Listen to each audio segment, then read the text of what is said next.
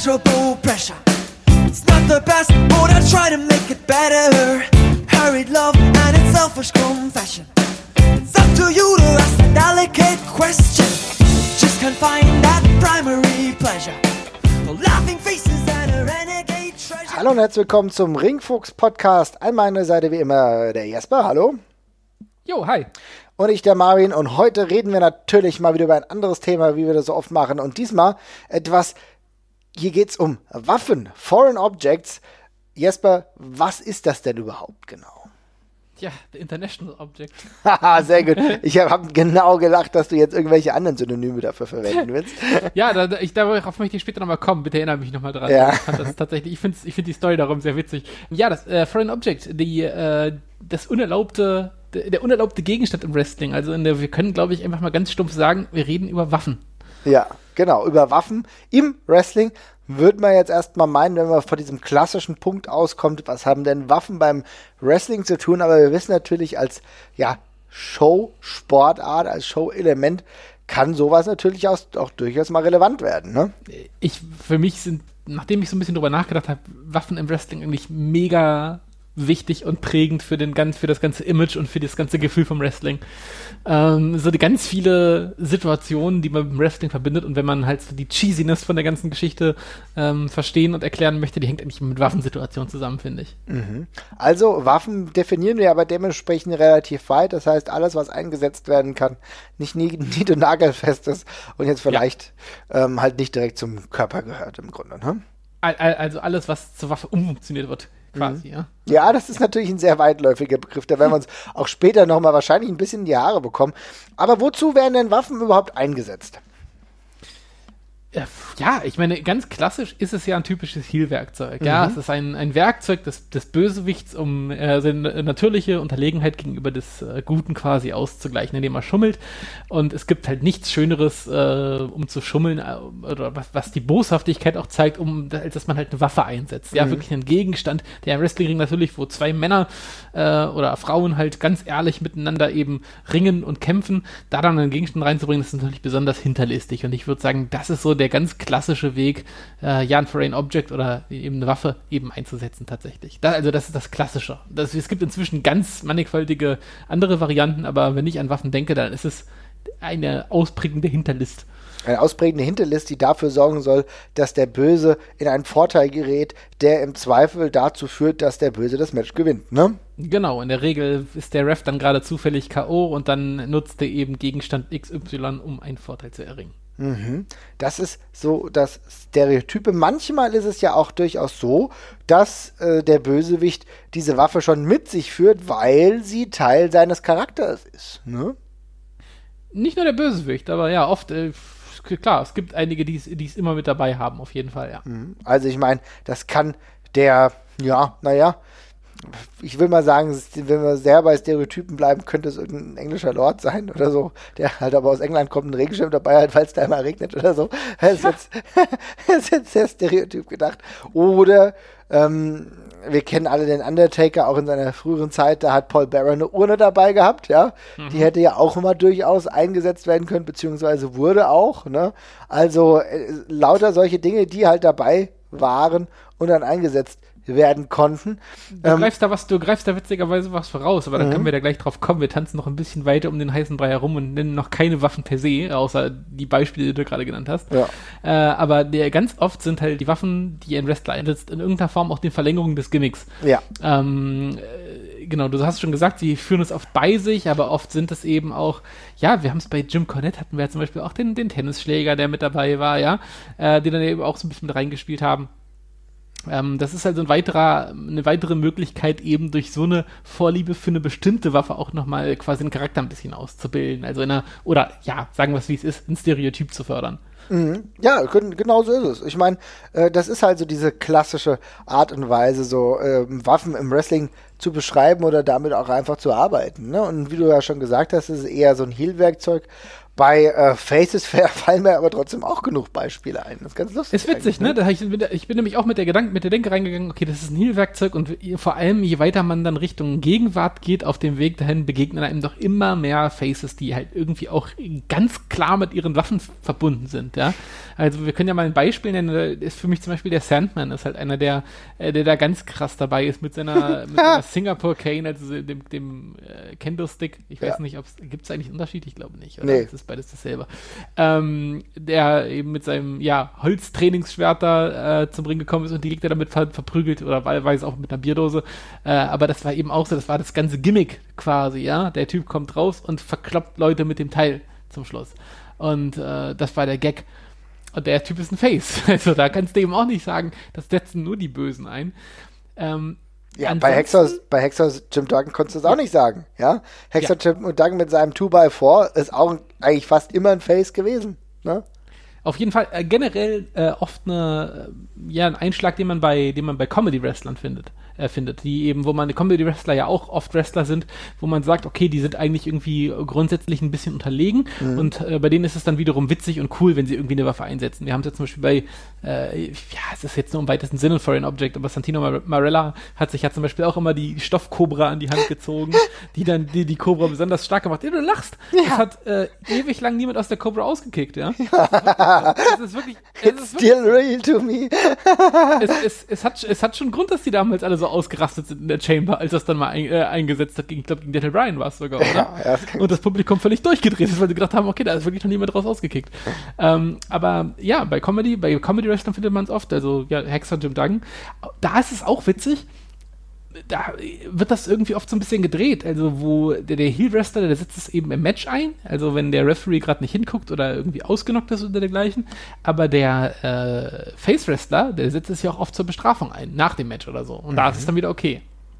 Spannend, spannend. Ja, da könnten, da könnte mir sogar einfallen, dass, ähm, das ist ja sehr variabel gewesen, aber Jake the Snake Roberts, jetzt müssten wir, jetzt würde schon relativ weit kommen, aber naja, er hat halt eine Schlange dabei gehabt, ne? Ja, schlag, ich, passe da wunderbar rein. Und ich finde, das ist sogar besonders spannend, weil das ja sogar, also das war ja nicht eine reine Heal-Aktion. Also Nee. du kannst mir, also ein Großteil der Leute wollte ja auch einfach dann sehen, wie er diese Schlange einsetzt. Das war ja der Act Mhm, der genau. ganzen Geschichte. Könnte man auch gut, gut als Waffe definieren. Auch wenn Tiere natürlich als solche keine Sache sind, wissen wir ja aus dem Gesetz, aber sie werden als solche behandelt. Ja, Moralmendel kommt wieder um Der Juramendel wieder am Start. der Juramendel, Juramendel kommt um die Ecke, genau. die letzten Reste aufgesaugt. Ja, genau. Ja, aber exakt. Ich, aber das, das, das zeigt hier ganz gut. Also ja, es, äh, generell bleibe ich dabei. Es ist, eine, es ist eigentlich ein, ein Heal-Act, aber es gibt reichlich Beispiele, ähm, die natürlich auch ganz krass damit einhergehen, dass wir eben nicht mehr diese ganz krassen Schwarz-Weiß-Elemente haben im Wrestling, die mit, mit, mit böse und gut und mit äh, Charakterzügen, die man damit verbindet, sondern dass das eben alles immer ein bisschen aufgeweicht ist oder zumindest äh, angepasst worden ist. Also äh, der, der Bad Guy ist ja inzwischen auch oft ein guter. Ähm, sie ist Stone Cold Steve Austin und so. Der muss nicht unbedingt nach den Regeln spielen, der kann einfach nur auch ja, abseits der Regeln spielen. Hauptsache, es geht gegen die Leute, die noch ein bisschen böse sind als er. Das passt dann trotzdem. Und dementsprechend können dann eben auch, äh, kann auch ein Waffeneinsatz eben äh, gerechtfertigt sein.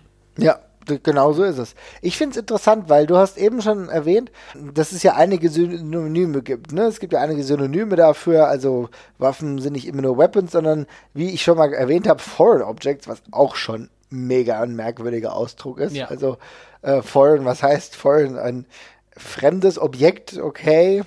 Ja, also einfach, ich denke, die, äh, ich, ich habe tatsächlich nicht nachgelesen, woher die Begründung kommt, aber ich nehme mal an, dass es, äh, es ist ein Ring, äh, also ein Objekt, was nicht in den, äh, in den Ring gehört, ja. Also äh, es wird von außen in den Ring gebracht, es ist quasi Frame, es kommt von außerhalb.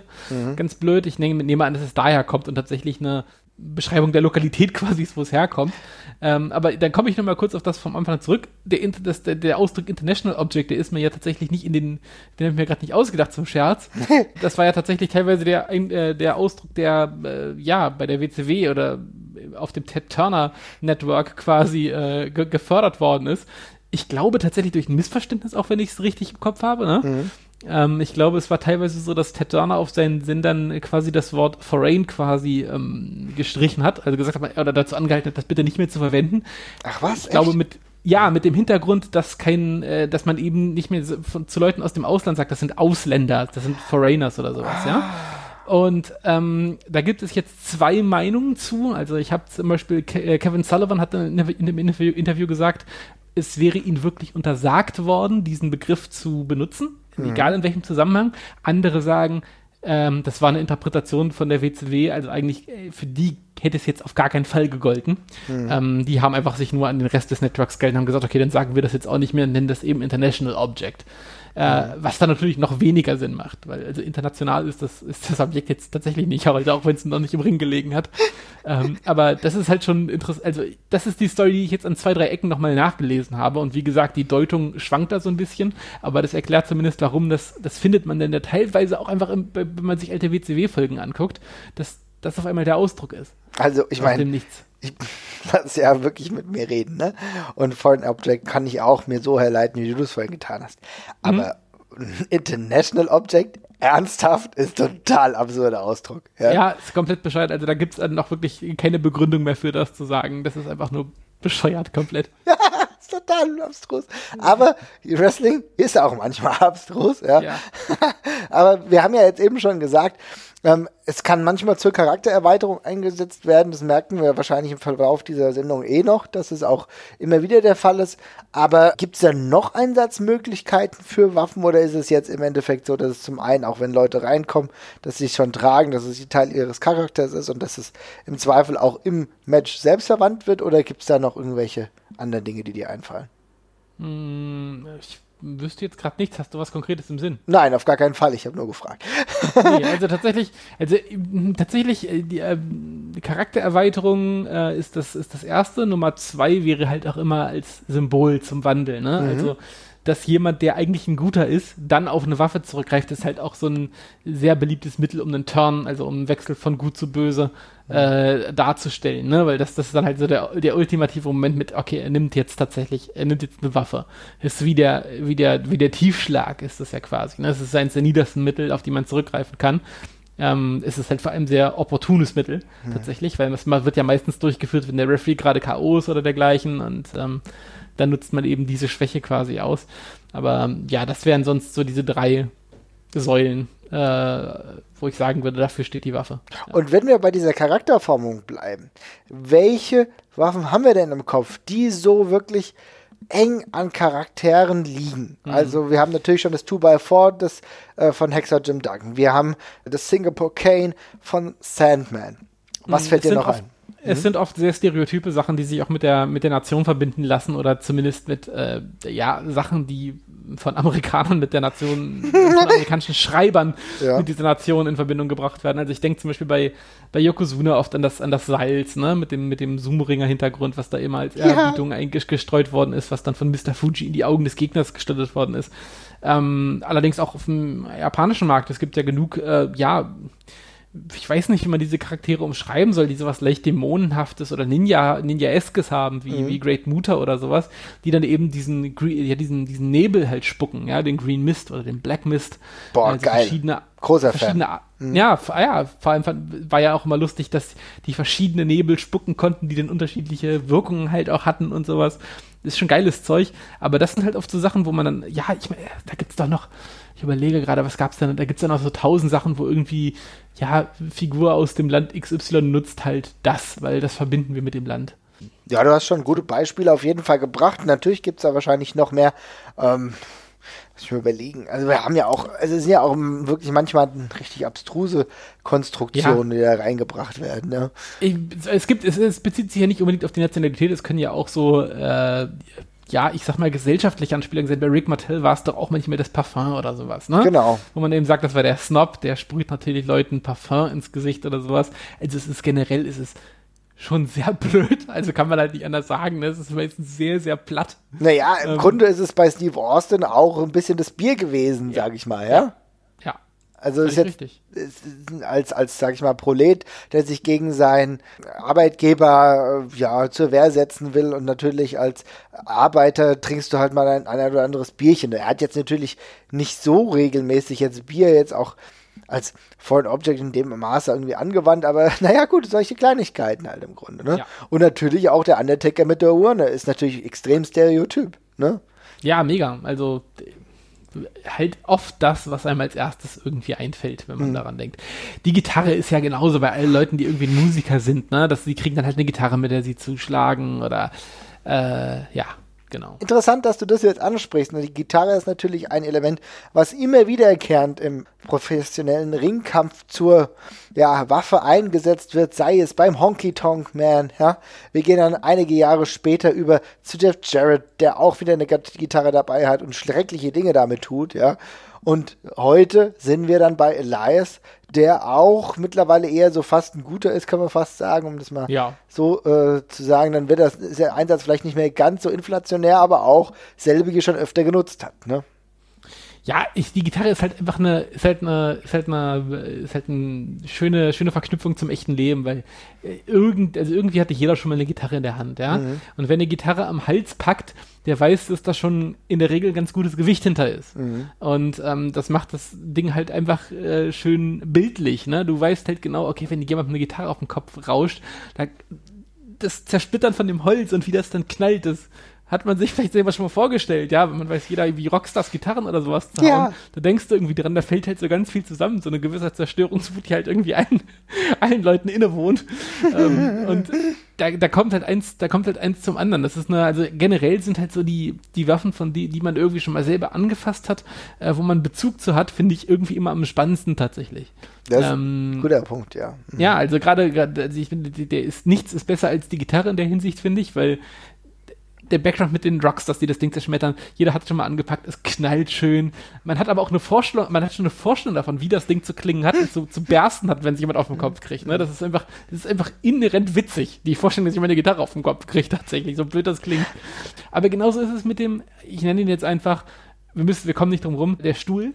Ja, hallo, das ist mein Lieblingswaffe, das muss ich ganz ehrlich sagen. Während du jetzt Ja. hier so den, äh, ja, die, die Gitarre abfeierst, ist das der Stuhl, ist mein Traum, ja. Es ist, nee, der Stuhl ist auch meine, ist auch meine Lieblingswaffe. Und wir reden nicht von äh, Hundestuhl, der auch schon mal teilweise als Oh Waffe eingesetzt worden ist Wrestling. Ach, davon, davon reden wir nicht. Wir reden von dem guten äh, Steel Chair. Steel, Steel, ja, da habe ich auch nie ganz verstanden, warum es angeblich ein Steel Chair ist, wenn er meistens sehr offensichtlich Plastik ist. Aber ist okay.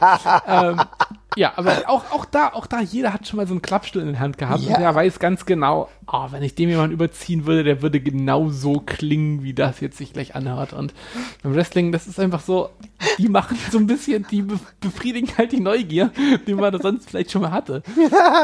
Ja, die Neugier, die man mal hatte. Schön, dass du nicht zugibst, dass du schon mal verwandt hast. Ich kann mich nicht davon freisprechen. Ja?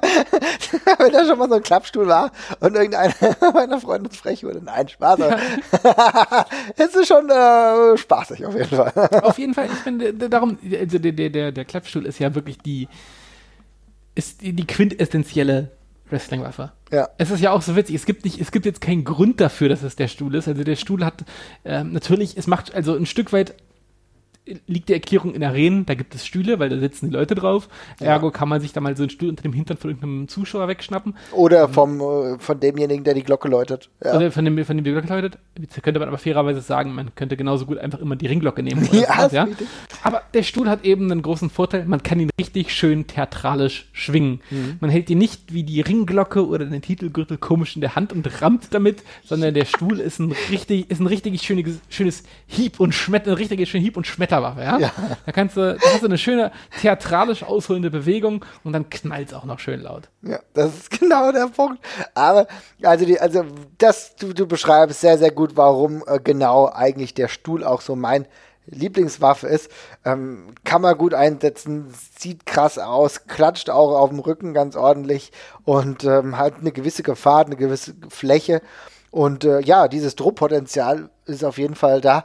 Aber bei welchen Wrestlern oder welche Waffen kamen dir merkwürdig vor an Wrestlern? Das ist, ich komme jetzt einfach mal, ich könnte jetzt, es gibt genug richtig bekloppte Sachen. Ich Mhm. finde zum Beispiel Back- und Ziegelsteine finde ich mega bescheuert, weil Ja. ist, wenn man einfach, das ist einfach so ein Ding, da würde ich sagen, okay, der ist jetzt halt tot. Ne? Der hat jetzt gerade einen Stein auf den Kopf gekriegt. Ähm, aber die werden mir nicht oft genug genutzt und darum muss ich sagen, ich finde aus den gleichen Gründen, warum ich den Stuhl richtig geil finde, finde ich den Sledgehammer Ja! beschissen. Ich wusste gibt- es, ich hab's auch hier stehen. ich also, ohne Scheiß, der Stuhl, das ist, das ist das große Problem. Ich glaube, das ist auch der Grund, warum jeder den, oder viele den Sledgehammer ein bisschen blöd finden. ähm, der Stuhl, der wird im Wrestling immer so eingesetzt, das macht so Sinn. Ne? Du holst aus und du ziehst die jemanden über die Rübe oder du ballerst dem das jemand in den Rücken. Und, aber du machst die Bewegung genauso, die, die schlagen mit dem Stuhl alle so zu, wie du das auch machen würdest. Wenn du das halt mit einem Vorschlaghammer machen würdest, dann wäre der andere relativ indiskutabel tot. Da müssen wir nicht mehr drüber reden. Ja, also wenn du dem aus, mit dem vollen Met das Ding äh, einfach in, ins Gesicht pfeffern würdest, das lässt sich A, sehr schlecht gut schauspielern, weil da ist man dann halt einfach nur tot. Ähm, zum anderen ist es halt auch schwer zu kontrollieren und daran werden mit diesem Ding halt immer sehr idiotisch aussehende Schläge äh, durchgeführt. so dumm aus. Es sieht so Also da- blöd aus, ja. Das ist nämlich genau, das ist, und das ist, das, das spielt ja jetzt genauso in die Mitte von dem, was wir gesagt haben. Es fühlen sich halt immer genau die Gegenstände gut an, von denen man irgendwie ein Gefühl hat, das Ding hat Gewicht. Das habe ich selber schon mal irgendwie in der Hand gehabt, ja. Ähm, und bei dem, bei dem Vorschlaghammer, man weiß auch, ein Vorschlaghammer hat auch ein tierisches Gewicht. Ja. Aber warum in aller Welt würde ich denn damit jemanden rammen, wenn ich dem wirklich wehtun würde, ne? Also, ne? Also, Es das ist unlogisch. Es ist im Es höchsten Maße unlogisch. Also Ja. ganz ehrlich, wenn ich, und das Ding ist, Triple H, der diesen Sledgehammer ja kultiviert hat, im Grunde, ja, im Wrestling-Business, wieder, will ich jetzt nicht sagen, aber auf jeden Fall salonfähig gemacht hat. Es ist alles geil, ne, wenn er den rausholt. Bis zu dem Moment, wo er ihn einsetzt. Also es gibt ja wirklich ähm, Shots, wo er mit der Kamera wunderbar eingefangen ist, mit seinen langen Haaren, die er damals noch hatte, wo er den äh, Sledgehammer rausholt und eigentlich schon selbst Blut überströmt ist und dem Gegner jetzt einen umbremsen will. Alles voll Ja. cool. Aber der Einsatz, wo er halt nicht einen Sledgehammer nimmt, wie jeder Mensch ihn nehmen würde, wenn du irgendwas machst oder so, wenn du dich irgendwie theoretisch verteidigen wolltest, ja, oder so, ja, sondern du nimmst ihn ganz blöd mit diesem Kopf, ja, am Kopfende und, und hast eigentlich eher deine Hand, die du dem Gegner irgendwie umwemmst. Das sieht so scheiße aus und es macht so viel kaputt, denn auch selbst in Matchenden, wo der Sledgehammer irgendwie eine relevante Rolle hat, das sieht mega kacke aus. Kann mir keiner verkaufen. Ich kann das auch, ich kann das, ich kann das auch einfach auf den Tod echt nicht ausstehen. Also er hat ja teilweise in der Vergangenheit gab es ja mal Sledgehammer-Shots von ihm. Ich glaube gegen Kurt Angle hat er mal, nee, gegen Ric Flair hat er das Ding mal so ein bisschen echter aussehend durchgezogen. Ähm, aber ja, dieses Rammen mit der eigenen Hand drumherum, ey, das ist wirklich, wenn du das, wenn du da einmal angefangen hast drauf zu achten, dann macht dich das auch wirklich wahnsinnig. Also Ich habe so keinen, ich hab so, so wirklich keinen Bock auf diese Scheiße. Das ist echt, das ist echt einer der Dinge, interessant, dass wir ja da genau das Gleiche gedacht haben, wo ich denke, okay Leute, das sieht bitter aus. Und ich glaube, mir fällt auch, vielleicht habe ich auch viele Dinge verdrängt, aber das ist echt das Schlimmste, was mir jetzt so einfällt, weil es natürlich auch aber auch so präsent ist und weil halt Triple H halt auch diese herausgehobene Rolle im Wrestling-Business einfach hat, dass es da sehr, sehr präsent war. Vielleicht ist das sogar ein Teil des Tricks, dass man eben sagt, man nimmt sich Waffen, von denen wir äh, ja, also keine Ahnung, die, w- wenn ich den Stuhl habe, ja, ich, also die wenigsten von uns haben schon mal irgendjemand mit dem Stuhl geschlagen, ja. Aber wenn ich, einen wenn ich mit einem Stuhl jemanden schlagen würde, dann würde ich das eben auch so machen. Dann würde ich ausholen und dann zuzimmern, ja, Ja. oder, ne? Darum, vielleicht ist es die, also da, da würde ich dann vielleicht auch schnell merken, dass das gar keinen Sinn macht, jemanden mit dem Stuhl zu zauen, weil das eine scheiß Waffe ist eigentlich vielleicht, ja, aber es, ist, es macht für mich in dem Moment Sinn. Aber den ganzen Waffen, von denen ich halt weiß, wie man sie einsetzt, sei das der, sei das der Vorschlaghammer oder zum Beispiel auch der Baseballschläger, da äh, fällt einem eben extrem schnell auf, dass die eben nicht so damit zulangen, wie man damit selber zulangen würde. Genau.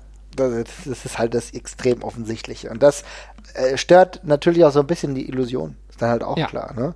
Also ich meine, du kannst viele Dinge so aussehen lassen, damit es halt krasser aussieht, als es tatsächlich ist, aber genau bei den Waffen schlägt es halt im Endeffekt fehl. Ne? Ja. Aber ja, jetzt haben wir ja schon eigentlich so die Sachen genannt, die äh, wir jetzt so ein bisschen als problematisch erachten. Der Sledgehammer ist mit Sicherheit einer. Aber was war denn für dich eine außergewöhnliche Waffe? Ja, außergewöhnlich ist, ist gut. Also ich meine, das ist ja auch so eine Sache, es wurde ja eigentlich immer übertroffen. Ne? Also wenn man halt mal, irgendwann hat man ja angefangen, sich vom WWE-Kosmos ein bisschen wegzubewegen und dann irgendwie ist man doch, ist man doch sehr schnell zu Waffen geraten, die überaus, also ausgesprochen hart und äh, glaubwürdig waren, aber da möchte ich jetzt auch nicht zu viel, zu viel drauf eingehen, weil unsere Deathmatch-Ausgabe machen wir nochmal separat. Ähm, aber eine für mich ungewöhnliche Waffe, die jetzt aber inzwischen sehr mainstreamig ist, sind für mich tatsächlich immer noch die Reißzwecken gewesen.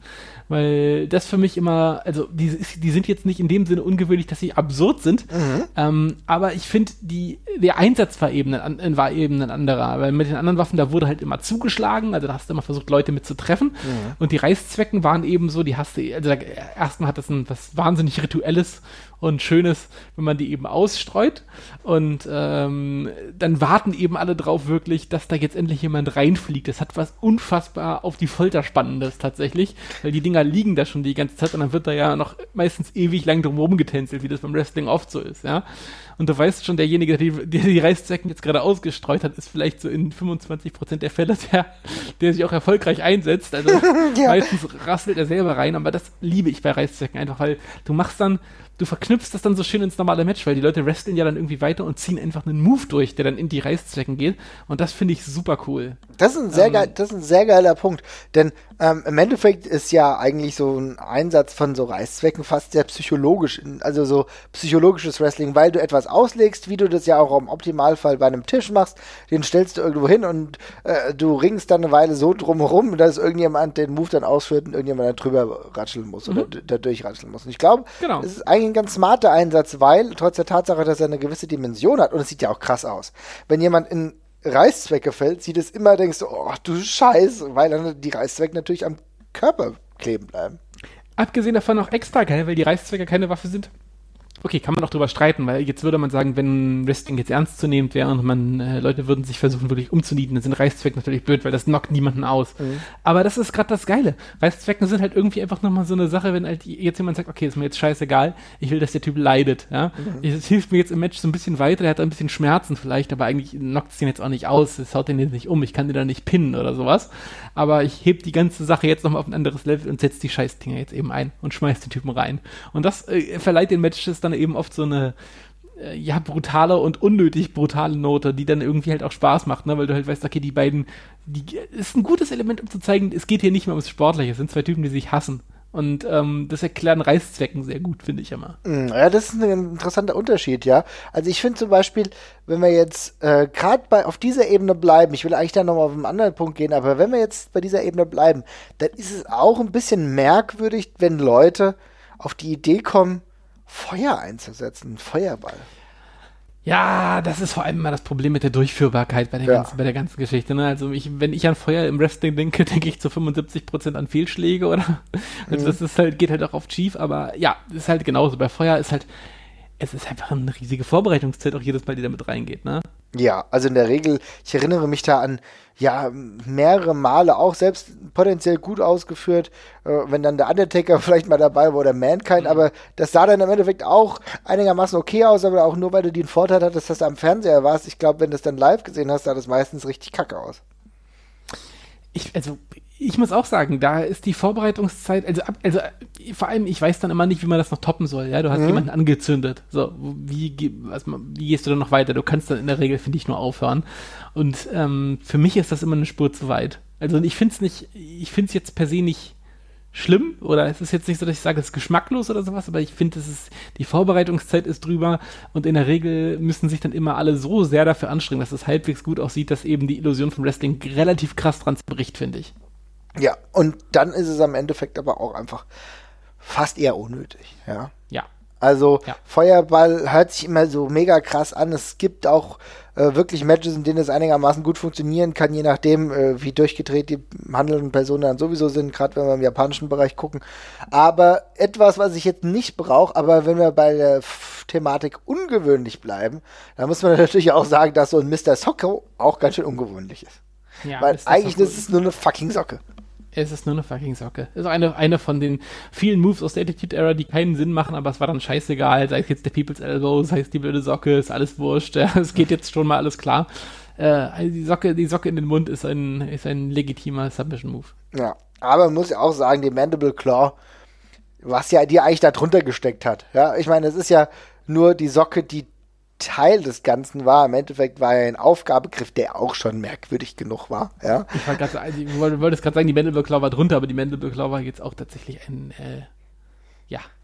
schwieriger Finisher. sagen wir mal. Sagen wir, sagen wir ungewöhnlich. Ja, ja, und das ist wirklich schon sehr positiv formuliert. Ja. Ja. Ansonsten auch noch, äh, außergewöhnlich, bin gespannt, ob du da noch was hast, die Prothese. Oh, ja, die Prothese ist ein, ist ein, ist ein gutes Ding. Also die, Prothese, die, die Prothese ist wirklich ein, ist ein, ist ein witziges Friend Object, weil es kommt ja oft einfach in bescheuerten Situationen zum Einsatz. Also ich kann mich eigentlich nur noch daran dran erinnern, ich weiß gar nicht mehr, wer die wirklich benutzt hat, aber ich weiß auf jeden Fall, dass ähm, einer von der Vachon-Familie, glaube ich, eine Prothese hatte und das Bein wurde ihm geklaut und dementsprechend wurde es eingesetzt. Ich bin mir nicht mehr sicher, ich glaube, das Ja. war so. Also generell, ich muss sagen, alles, was, was Lärm macht, ist erst erstmal schon mal gut. Ja? Also alle Waffen, die irgendwie knallen, sind, sind eine gute Sache, auch für Heals. Es muss nicht nur bei, bei Faces als knallen. Ich finde alles, ja, äh, man kann jetzt drüber streiten, hat es nicht auch was Geiles, wenn jemand irgendwie, äh, weiß ich nicht, äh, äh, ja, äh, quasi erwürgt wird mit einem Seil oder sowas, ne, dass er dann irgendwie das Bewusstsein verliert, ja.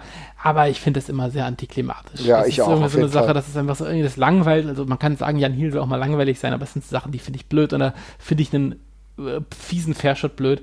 Äh, besser. Mhm. Und ähm, äh, bei, gerade auch bei, bei, es gibt ja auch oft Wie von Nia Jax. das hast du jetzt gesagt. ähm, aber genau, es gibt ja auch oft so, also, so Shots mit dem Titelgürtel oder dergleichen. Alles, was nicht knallt, kann mir eigentlich schon mal gestohlen bleiben. Ja. Also ich finde, ein guter Waffeneinsatz, der muss ein bisschen reinhauen. Da muss, da muss ich was von hören, weil erst über die Akustik, finde ich, wird das glaubhaft. Ja, sehe ich ganz genauso. Ohne Scheiß, deswegen sind Title Shots, die akzeptiere ich mittlerweile, bin aber trotzdem kein Freund davon. Ja. Ja. Und äh, das ist aber natürlich bei einer Prothese gegeben, weil je nachdem, was es für eine Prothese ist, kann das schon ziemlich gut sein. Ja? Ich wollte, es klingelt schon, wenn man damit getroffen wird, würde ich auch sagen. Also deswegen außergewöhnlicher Einsatz, weil es auch nicht jeden Tag vorkommt. Man hat nicht jeden Tag einen Gehbehinderten, dem man die Prothese klauen kann, aber wenn es mal soweit ist, dann ist es ganz gut. Ja. ja, absolut. Nee, aber ansonsten, ja, Lärm muss es machen. Ähm, also alles, auch die, auch die Stacheldraht entwickelte Baseballkeule ist auch so, da, alles, wo man sich schon zurücknehmen muss, finde ich irgendwie blöd. Weiß ich nicht, finde ich jetzt, also jetzt, du hast jetzt so ein Spezifikum gewählt. Also bei dem Stacheldraht umwickelten Baseball muss ich sagen, geht's auch so. Also erstens mal finde ich die nicht wirklich geil, die, die Waffe, weil ähm, ich schon oftmals erkenne, dass auch da ein Stück weit zurückgezogen wird. Ja?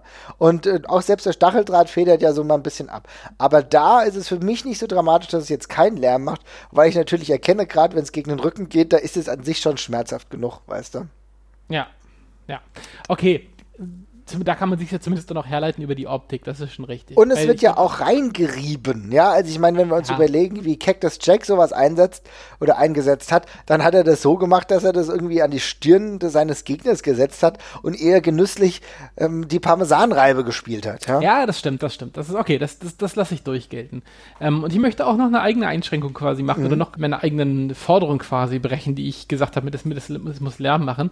Ich finde einen guten Breast-Knuckle-Shot finde ich auch immer noch geil. Ja. Weil, das hat, weil weil ich finde es in der Regel einfach immer großartig. äh, Gerade bei William Regal. Ja, so, so gleich, ich wollte gerade sagen, jetzt kommt der William Regal Podcast wieder hoch. Auf, auf, auf jeden Fall, aber ich meine, ohne Scheiß, dass dann jemand so tut, als hätte er einfach wirklich einen richtig guten Punch, ja? Also Ja. das finde ich so großartig, dass jemand, dass jemand so tut, so, ja, ich habe den jetzt selber ausgenockt, ich bin so geil. So, das ist the power of the punch bei William Regal war es ja immer. Ja. Ähm, ah, das ist, das ist, das ist, das ist große Klasse. Und das ist auch, ähm, das, das macht halt auch so Sinn. Du kannst das halt in der, du kannst es halt mit, mit dir mitführen. Die meisten haben sich ja irgendwie in die Hose gesteckt. Es ist auch sneaky genug, als dass es so die Illusion aufrechterhalten kann, also die spärliche Illusion beim Wrestling, dass der Referee halt der dümmste Mensch auf dem Planeten ist, das vielleicht wieder, wieder mal nicht gesehen hat. Ähm, das passt dann aber halt irgendwie dann noch mit rein, weil man kann es halt auch wegwerfen. Das ist ja auch was Geiles an dem, äh, an der Sache. Die meisten Sachen werden ja meistens genauso laut, wie mit ihnen geschlagen worden ist, werden sie nochmal aus dem Ring geschmissen, wo du so denkst, okay, jetzt hättest du es zumindest da draußen gerade mal hören können, aber Ja. äh, bei den Brass Knucks, die kann, der Schmidt schlägst du zu und schmeißt die Sneaky weg. Das ist auch eine coole Sache. Auf jeden Fall. Das ist ein sehr, sehr, sehr guter Einsatz im Grunde. Also da können wir aber schon so ein bisschen festhalten, dass es, wenn es nicht akustisch ist, weil es erstmal das Grundkonzept insofern wäre, dass es gut ist, wenn es akustisch ist, wenn du es hörst, ja. Und wenn es dann nicht ist, dann muss es wenigstens aber auch eine gute optische Wirkung haben. Optisch ist natürlich sowieso ein ganz, ganz wichtiger Punkt beim Wrestling generell, aber dann auch gerade bei solchen Sachen. Ne? Und Ja. es muss irgendwie einigermaßen, auch wenn Wrestling nicht immer logisch basiert ist, aber muss irgendwie teilweise logische Herleitung eigentlich auch haben, ne, muss man schon sagen. Ja, auf jeden Fall. Ist auch, ich muss auch sagen, die Brassnacks, äh, das ist auch mein liebstes Finish in der WWE, glaube ich, das ich jemals gesehen habe von William Regal gegen Big Show. Mhm. Ich weiß nicht, ob du das noch kennst, Ja. äh, wo William Regal die, die Brassnacks einsetzt und Big Show auf ihn drauf fällt danach und ihn einfach pinnt quasi. Und William Regal tatsächlich dreimal den richtigen Full-Body-Kickout versucht. also wirklich die Welle springt, aber nicht hochkommt. Großartig. Also auch dafür die Brassnacks ein gutes, gutes Instrument. sehen wir das ja so, dass wir jetzt nicht nur die außergewöhnlichen, sondern auch das, was wir als relevante Waffen empfunden haben, jetzt ganz klar artikuliert haben, auch wie das sein soll. Aber wie stehst du denn dazu, du hast eben schon mal so angedeutet, zu Waffen, die im Endeffekt nicht dazu geeignet sind, ein Match zu beenden, was wir ja normalerweise so denken würden, sondern eigentlich nur zur Qual da sind. Da muss ich nämlich sagen, kommen wir jetzt in einen Bereich, in dem ich so ein paar Probleme habe. Ja, ich, wie gesagt, ich möchte nicht zu viel drauf, äh, drauf rumreiten, weil ich will noch die Deathmatch-Ausgabe tatsächlich machen. Aber in der Regel ähm, finde ich es auch eher schlecht. Also das hat mehrere Gründe. Zum einen, es gibt relativ wenig Matches, wo ich sage, okay, die beiden haben jetzt so einen Hass, so einen Grudge, wie man es ja im Wrestling immer sagt, ähm, dass da irgendwie jetzt noch eine Steigerung von, äh, von der Boshaftigkeit der Waffen rein möchte. In aller Regel will man ja das Match gewinnen. Oder zumindest der Heel möchte das Match gewinnen oder sowas, ja. Ähm, also insofern finde ich da immer diese, diese Torture-Waffen blöd. Zum anderen, ich finde es auch oft schlecht geschauspielt, wie die Leute dann eben leiden, ne? Also das ist halt auch ein bisschen drüber manchmal. Ja, also ich meine, ich muss sagen, ich finde es auch sehr, sehr schwierig und habe mit diesen Instrumenten zum Teil auch ein wirkliches Problem, also dass ich auch einige Sachen einfach widerlich finde. Ich denke, da können wir ja mal kurz drüber sprechen. Äh, ich muss sagen, alles, was mit Spritzen zu tun hat, finde ich einfach mega eklig. Also, dass irgendjemand, wir kommen noch zu der Deathmatch-Ausgabe, ganz klar, aber wenn jemand Spritzen irgendwie verwendet, verwandt, um die irgendwo reinzustechen, finde ich einfach mega zum Kotzen.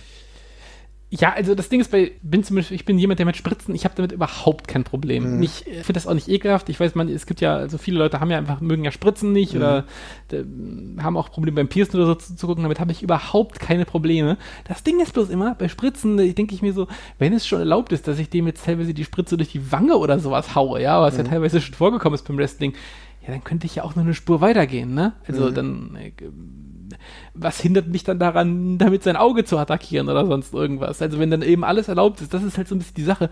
Irgendwie, ja, es gibt dann keine Regeln, aber ähm, äh, wenn die Leute dann, wenn die Wrestler dann so weit gehen, dass sie gegen alle moralischen Instanzen quasi verstoßen, dann wundere ich mich dann immer, okay, dann ist es ja offenbar auch erlaubt, sich umzubringen, warum tun sie das, nicht- warum tun sie nicht äh, das dann? Und damit hapert es bei mir dann immer so ein bisschen. Ja, okay, das kann ich nachvollziehen. Also, das ist auch so die Ebene, die ich im Kopf habe, die für mich irgendwie dann überschritten wird. Ich kann viel insofern ertragen, kann ich sagen, kann, finde ich nicht geil, aber kann ich irgendwo vielleicht noch ein Stück weit nachvollziehen. Ähm, aber da hört es dann bei mir dann auch Ja. wirklich auf, ja. Ich finde auch alles blöd, was irgendwie mit Wunde äh, einreiben, also sei es jetzt Salz oder Salz, irgendwie, äh, es ist, Säure oder Weißt so. du, Äh, also Zitronensäure da- ja- nicht, aber Zitronensaft und so. Ja, genau, da hätte ich jetzt in der Match wirklich Besseres zu tun. Abgesehen davon ist es nicht die Art von Schmerz, die mich ausnockt, sondern da werde ich dann eher rasend, aber ja, keine Ahnung. Kann auch, ein, Ähm. kann auch ein Ansatz sein. Also so viel Adrenalin verlieren, dass du dann nicht mehr weiter kannst. Ne? Du wirst irgendwann immer müde. Ja. Also, wenn du das machst und noch 10 Minuten weiter wrestelst, dann hast der, hat der andere keine Chance mehr. Okay. Hast du denn irgendwas, was du richtig widerlich findest? Nee, ich glaube tatsächlich nicht. Also, ich habe jetzt eigentlich wenig Waffen, wo ich sagen würde, oh, kann ich mir gar nicht angucken. Selbst also, Tacker. Tacker, mit Tacker habe ich überhaupt kein Problem. Finde ich auch nur schwachsinnige, an- äh, finde ich schwachsinnig Ja. irgendwo. Oder? Also wie gesagt, das ist, das ist, also das sind, da, da störe ich mich dann tatsächlich eher mal dran, dass das Setup so wahnsinnig lange dauert. Ja. Da hängt, da sitzt jemand irgendwie zehn, eine Minute lang rum und dann kriegt er irgendwas ins Gesicht getackert und ja, das tut natürlich weh, glaube ich auch, aber also ohne Scheiß, wenn ich in einem Wrestling-Match bin, da kann ich ihm genauso gut mit der Faust aufs Auge hauen. Da ist dann, da ist, da ist dann der Ofen schneller aus. Ich, ähm, Ja, aber es ist so absurd. Eigentlich sind so, solche Dinge gerade wie ein Tacker doch nur sinnvoll, wenn ich hier etwas proklamieren will. Also das heißt, wenn das logisch ist, das heißt, wenn jetzt jemand, der total viel Geld hat, also der das Gimmick eines Millionärs hat, wenn dem jetzt eine 100-Dollar-Note ans- an die Wange oder ins Gesicht getackert wird, Ja, so, dann- ja. macht es für mich, gibt es für mich Sinn. Aber einfach so zwei normale Catcher, die sich irgendwie gegenseitig zutackern, finde ich das total sinnlos. Ja? Ja. Ja, bei Taka Michinoku macht halt auch noch Sinn. Aber du, du, du, du. sorry, ja, sorry. Ja, aber genau dieses, ja, das ist halt irgendwie, äh, genau, wenn man halt irgendwie diese Dollarnote oder sonst irgendwas ins Gesicht tackert, so als äh, Retourkutsche oder sowas, okay, geschenkt, aber generell auch da, das dauert sehr lange oder so. Das ist dann halt irgendwie so, da, da würden mir ja bessere Möglichkeiten als dem anderen weh zu tun. Also, hm. ich wollte nur sagen, es muss halt irgendwie immer einen Mittelweg finden. Also entweder ich brauche einen guten Grund, irgendwas zu machen, womit ich das Match nicht beenden möchte, oder es muss eben eine zielführende Attacke sein. Ja, genau. Ja, ja. Also und oft dann, wenn es wenn eine Story dann drum, drumherum ist, dass ich jetzt irgendwas Besonderes mit dem mache. Also es gibt ja auch, es gibt ja auch simplere Sachen, ja. Also dass mhm. Wrestler zum Beispiel sich abwechselnd ähm, keine Ahnung, die Beine mit dem Stuhl attackieren. Das ist auch oft als Retourkutsche. Ne? Der eine hat mir irgendwie die Knöchel kaputt gemacht, das gebe ich ihm jetzt heute zurück. Äh, sowas in der Richtung. Das kann, das kann man ja genauso gut mit einem Tacker oder sonst irgendwas machen. Ähm, aber ja, ansonsten, wie gesagt, da, der geht dann Funktion über die Form so ein bisschen. Da ja. würde ich dann eher auf Sachen setzen, mit denen ich gewinnen kann. Aber bei welcher Waffe hast du die meisten Schreie? Oder beziehungsweise das meiste Wow, der größte Wow losgelassen, wo du echt gedacht hast, Alter, damit habe ich jetzt nicht gerechnet, das finde ich mega krass. Gab es da irgendwas? Äh, Kannst du dich an ja, irgendwas wo, erinnern? Ja, ich überlege gerade, wo ich, wo ich live dabei gewesen bin. Also tatsächlich war ich einmal bei einer Geschichte dabei, wo jemand so heftig geblutet hat, dass das Publikum äh, ja. sehr angewidert gewesen ist. Das war bei der WXW damals. ja, ähm, zur Anfangszeit der WXW jetzt auch gar nicht so ungewöhnlich gewesen. Ja, ja, ich weiß, also es war, es war tatsächlich auch ein Death, Deathmatch oder wie man ein Hardcore-Match, wie man es auch mal bezeichnen möchte. War Hate dran beteiligt? Nein, war es nicht. Es, oh. war, äh, es war Iceman oh. gegen, oh. wie hieß denn der andere? Ach, Iceman gegen oh, äh, äh, GTS. GTS, danke. Ich wollte gerade HBO sagen, was der Fernsehsender. ja, gegen den Fernsehsender. Das war richtig brutal. Ja. Ähm, genau, und ich weiß ehrlich gesagt nie, gar nicht mehr, was zu der klaffenden Wunde verursacht hat. Die beiden haben sich ja wirklich mit allerhand äh, scharfem Zeug auch äh, gehauen und gestochen oh und Gott, geschnitten. Ja. Ähm, und der hatte eine sehr heftig klaffende Wunde am Kopf und wurde dann in eine Headlock genommen, was den, äh, ja, die, äh, den Blutdruck ein bisschen erhöht hat, wodurch mhm. das eben so ein bisschen fontänenartig in die erste Reihe schoss, wo auch ich stand. Oh. Äh, um mich herum fanden es einige Leute sehr unterhaltsam und der Rest, inklusive mir, der war so, Alter, okay, das ist jetzt gerade wirklich ein bisschen viel. ähm, aber ansonsten bei Waffen, also ich, die, die krassesten Momente, mhm. was sowas angeht, waren tatsächlich immer Momente der Illusion, mhm. äh, wo jemand nicht verstanden hat, wie man sowas imitieren konnte. Ich erinnere, das ist jetzt kein Waffeneinsatz, aber zum Beispiel mit dem Fingerbrechen von Marty's Girl. Ja. Das waren so Sachen, wo die Leute am Anfang sich immer angeekelt weggedreht haben. Mhm. Äh, ich kann mich auch noch daran erinnern, dass äh, Chris Hero das mal gemacht hat bei bei Brian Danielson, wo mhm. er dann meinte, watch it, it's gonna pop. Und dann hat er ihm auf die Schulter so gehauen, dass es so ganz komisch geklackt hat. Mhm. Und äh, da bei Waffen, ich weiß nicht, da hatte ich nie so einen ganzen krassen Schocker tatsächlich, okay. als ich live dabei war. Aber ich war allerdings auch nie bei einem richtig krassen, harten Deathmatch dabei. Ich weiß es ehrlich gesagt gar nicht. Ich glaube schon, dass ich bei einigen dabei war. Gerade in der WXW gab es auch schon echt ein paar heftige Dinge. Gerade das, mhm. was du jetzt erzählt hast, daran kann ich mich noch erinnern. Auch äh, Hate war ja in einigen kranken Sachen dabei. Das werden wir wahrscheinlich, wenn wir dann über die ähm, Hardcore beziehungsweise ja Deathmatch-Folge noch irgendwie uns mal ein bisschen austauschen, auch im europäischen Bereich werden wir bestimmt den einen oder anderen kompetenten Gast dann dabei haben, mit dem wir dann drüber sprechen können. Aber ähm, da war schon recht viel Widerliches dabei. Es gibt für, für mich so zwei Momente. Einmal muss ich echt sagen, das Match Randy Orton gegen Mick Foley, was die mal bei einer WrestleMania hatten, wo, glaube ich, ja, die beiden durch einen flammenden Tisch krass gekracht sind. Ne? Alles mhm. eigentlich schon mal gesehen, aber die Art und Weise, wie das durchgeführt war, hat für mich bei, zu einem großen Pop gesorgt. Und dann muss ich sagen, der allererste Einsatz einer Neonröhre, ne? also die ja. ich gesehen habe, da habe ich gedacht, Alter, was ist das denn für ein krankes Zeug? Das fand ich extrem widerlich, weil ich es auch, weil es natürlich auch scharf war. Es hat mega krass ausgesehen, es hat ja ein bisschen geraucht du hast immer auch so das Gefühl gehabt, beziehungsweise so das, ähm, ja, wie soll ich sagen, Inselwissen mehr oder weniger, also das rudimentäre Wissen, dass Neonröhre auch nicht so wirklich gesundheitlich total geil ist, ja. Hm. Und äh, das hat für mich echt äh, zu einem Wow-Effekt geführt. Ich, tatsächlich muss ich mal kurz revidieren. Es gibt so ein paar Momente, es sind witzigerweise, jetzt wo ich drüber nachdenke, sind es alles Chair-Shots, mhm. bei denen es mir rückbetrachtend ähm, tatsächlich sehr schlecht geht, wenn ich an die denke. Oh, ich weiß auch schon, welchen du meinst, ja. Mhm. Ja, es, ich hätte tatsächlich gerade drei im Kopf. Mhm. Also ich, darf ich raten, welchen du denkst. Du denkst bestimmt an einen von The Rock und Mankind, nehme Oh ja. Ja, wo Mankind quasi die Hände gefesselt hat und The Rock langt ordentlich zu, weil Mick Foley auch herzlich drum gebeten hat vor dem Match. Mhm. Ähm, schlimmes Ding, weil eben auch null geschützt. Ähm, ich kann mich aber auch noch an Dinge erinnern von Brock Lesnar gegen Zack Gowen, wo er den eben auch mit, mit, mit, dem, mit, mit so einem Stuhl einfach völlig weggepfeffert hat und der knickt einfach so bitter weg.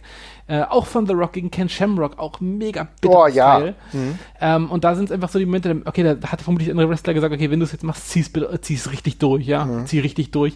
Aber dann hast du eben einfach diesen krassen Unterschied zu den normalen harten Chair-Shots, wie, wie, du sie schon kennst. Und dann nochmal dieses Ding, wo du sagst, okay, okay, okay so klingt's wirklich, wenn ich jemand mit, mit, mit dem Stuhl ins Gesicht schlage. Dann scheppert das nicht, sondern das ist ein dumpfer, richtig dumpfer Knall. Ne? Also du hörst einfach, wie irgendwas auf den Schädel knallt. Und das ist dann halt gruselig einfach nur. Das, das ist, ist, richtig gruselig. Und da ist dann halt auch so die Barriere, weil es halt auch einfach mega unnötig einfach wird. Ne? Ich will nicht, ich will echt, also keine Ahnung, natürlich machen sich Wrestler für mich, schräg das Publikum kaputt, aber bitte nicht das, also echt nicht. Das muss nicht sein. Das muss wirklich nicht sein. Ja, da haben wir dann echt eine Ebene erreicht, wo wir sagen, Leute, mach mal halblang. Ne? Geht auch ja. eine Nummer weniger, geht auch eine Nummer weniger krass im Grunde. Ähm, die Neonröhren, da müssen wir dann auch nochmal drüber sprechen irgendwann, weil ich will dieses Mysterium nochmal näher beleuchtet wissen. Ich bin jetzt mir gar nicht sicher, ob das dann wirklich so gesundheitsgefährdend war. Da können wir dann irgendwie nochmal einen kleinen Blick in die Doku von TJ werfen, der glaube ich da auch nochmal drüber gesprochen hat. Thumbtack Jack, der ein oder andere äh, mag äh, ihn kennen, äh, deutscher Hardcore- bzw. Deathmatch-Wrestler mhm. zwischenzeitlich gewesen. Das ist äh, nochmal auf einer anderen Ebene. Aber ich will von dir wissen, welche Matches mit einem Einsatz von Waffen sind dir besonders in Erinnerung geblieben? Also hast du da so ein paar Matches, wo du sagst, geil, ey, das wäre ohne, Match, äh, ohne diese Waffen jetzt auch gar nicht so möglich gewesen. Das hat das so ein bisschen geprägt. Mm, ich glaube tatsächlich, ich habe da sehr wenige, wo ich sagen würde, das war komplett prägend. Das sind vor allem mhm. für mich im Momentaufnahmen. Also ein Moment, den ich nie vergessen werde, ähm, der hat bedingt mit der Waffe zu tun, aber das ist bei JBL gegen Eddie Guerrero, äh, wo JBL ihm das Ding auch so heftig über die, über die, über die Stirn zieht. Ich habe den Moment tausendmal gesehen, darum habe ich das sehr bildlich vor mir, aber in dem. Moment, wo er den, mit dem Stuhl schlägt, gibt es ein äh, Blitzlicht auch noch und dann fehlt so ein Frame quasi. Darum sieht der Stuhlschlag nochmal tausendmal heftiger aus. Und dann hat Eddie Guerrero diesen heftigen Blade-Job danach gemacht, mhm. äh, bei dem er quasi den ganzen Ring vollsuppt und dieser oh. extrem harte äh, Stuhlschlag gefolgt mit der ganzen Match-Story danach, wo Eddie eben hart blutet und eben sehr am Kämpfen ist, der ist mir sehr in Erinnerung geblieben. Das hat eben auch gepasst in dem Moment, also ähm, es ist nicht so, dass ich das sehen möchte, aber in dem Fall hat es halt, hat's halt Sinn gemacht. Ne? Es ist halt ein Stuhlschlag, der hat eine krasse Wirkung für den Rest des Matches auch. Mhm. Ähm, der andere ist halt nur noch am Bluten und das zieht sich durch das ganze Match und das ist so ein guter Einsatz davon. Ansonsten, ich verbinde da die großen Momente, wo ich mich in Waffen nenne, sind immer Turns tatsächlich. Wo ja. ich immer dran denke, dass jemand irgendwie äh, ja, seine finale, seinen finalen Wandel durch einen, durch einen Waffeneinsatz äh, durchgemacht hat. Steve Austin, der Heel-Turn gegen The Rock, unter Hilfe von Vince McMahon mit dem Stuhl und sowas. Das sind so Sachen, da, da denke ich dran und nicht so direkt an Matches. Also da habe ich jetzt nichts konkret. Interessant, ist spannend. Denn also ich habe jetzt auf jeden Fall so mindestens zwei konkrete Matches, wo ein äh, Waffeneinsatz regelmäßig und auch Teil des Matches an sich war. Und zwar sind es die beiden ersten TLC-Matches, ja, also mhm. diese Tag-Team-Fights äh, mit den Dudleys, Edge und Christian und den Hardy Boys. Das muss ich sagen, das war ja essentiell, dass es halt Tables, Ladders und Chairs. Ich finde übrigens Leiter als eigentlichen, als, als alleinigen Einsatz, Waffeneinsatz total sinnlos, weil die komplett unhandlich sind und du kannst relativ ja. wenig damit machen, ja. Die haben nur in diesem Gesamtkonstrukt eigentlich gut funktioniert. Witzigerweise habe ich die auch aufgeschrieben und ich habe sie jetzt äh, aus dem Grund nicht genannt, dadurch, also irgendwie die ganzen wichtigen Momente in diesen Matches sind, mir, sind, ähm, sind eher für mich High-Flying-Geschichten. Das mhm. sind alles prägnant in diesen Matches sind Stürze aus großen, großen Höhen für mich, also größtenteils. Mhm. Es gibt auch ein paar sehr harte Aktionen, aber es sind Stürze, nachdem man natürlich auf einer Leiter gewesen ist oder so, aber es Stürze aus dem Ring auf eine Leiter. Es sind vor allem Stürze, aber ich, das ist natürlich richtig. Das ist natürlich ein Waffeneinsatz, auch ein sehr kreativer Waffeneinsatz, ähm, auch sehr gut. Ähm, ich hatte sonst das war damals Mick Foley und The Rock gegen Evolution, glaube ich. Ja. Ne? Diese was, 2 gegen 3, 2 gegen 3 bestimmt, ne? Ja, 2 gegen 3, ja. Genau. Mhm. Ähm, wo es eben, wo es eben damals so krass überraschend war, wo halt weißt, Mick Foley ist ein Match, der frisst die ganzen Hardcore-Spots, also der bringt die Reißzwecken mit, aber der nimmt sie auch selber im Rücken wieder mit nach Hause quasi. und, und, da, und da waren eben die geilen mit, mit Randy Orton, der es dann halt, ähm, der, der sie dann halt eben auch teilweise gefressen hat, ähm, wurde, was dann eben so ein bisschen so ein Ritterschlag war, ne, für auch, uh, um Randy Orton halt so machen. Ähm, das habe ich auch noch sehr im Kopf. Mhm. Ist interessant. Also, denn gerade so jetzt TLC und auch äh, viele ähm, andere Matches, die eigentlich äh, Waffen fest involviert hatten, da muss ich sagen, da fand ich halt die Idee einer Konstruktion immer mega geil. Also das heißt, wenn mhm. Leute Bob den Baumeister gemacht haben äh, während eines Wrestling-Matches, also das heißt, wenn du äh, Konstruktion gemacht hast, wo du zwei Leitern auf eine dritte gebastelt hast und äh, du bist dann extrem hoch dann gewesen, um dann halt einen Splash zu machen oder sonst irgendwas anderes oder wenn du äh, auf zwei Leitern irgendwie noch einen Tisch gebaut hast. Also wenn da wirklich gebaut wurde, um halt den Gegner noch dadurch durchzubefördern oder sonst irgendwas zu machen, wo halt eine Waffe eher mittelbar im Einsatz war. Das mhm. sind vielleicht noch die größeren Momente gewesen im Grunde. Ja, das ist ein guter Punkt auf jeden Fall. Ja, ein bisschen Kreativität ist dann auch immer noch eine nette Sache. Ja, ja also ich, ich merke, es gibt verschiedene Wege, Waffen einzusetzen. Hast du denn noch einen Punkt, den du jetzt ganz gerne ansprechen würdest? Nö, ich äh, glaube, ich habe alles genannt, was ich mir hier aufgeschrieben hatte tatsächlich. Ja, es ist immer interessant zu sehen, was einem dann doch wieder so einfällt. Und ich glaube, wir haben jetzt so ein bisschen die Grundlage gelegt, dass wir dann irgendwann mal über Hardcore-Matches reden können. Wir wissen jetzt schon, welche Waffen es so gibt. Wir wissen wahrscheinlich, dass einige Experten, die wir dann befragen werden, noch ganz andere Ideen haben. Aber sagt uns, was ihr denkt zu den Waffen. Sagt uns, was ihr äh, von Waffen im Wrestling generell haltet. Ist ja eine durchaus kontroverse Position, die man da einnehmen kann. Und dann hören wir uns zu gegebener Zeit auch mit der Deathmatch-Folge auf jeden Fall wieder. Macht's gut, bis dann. Ciao.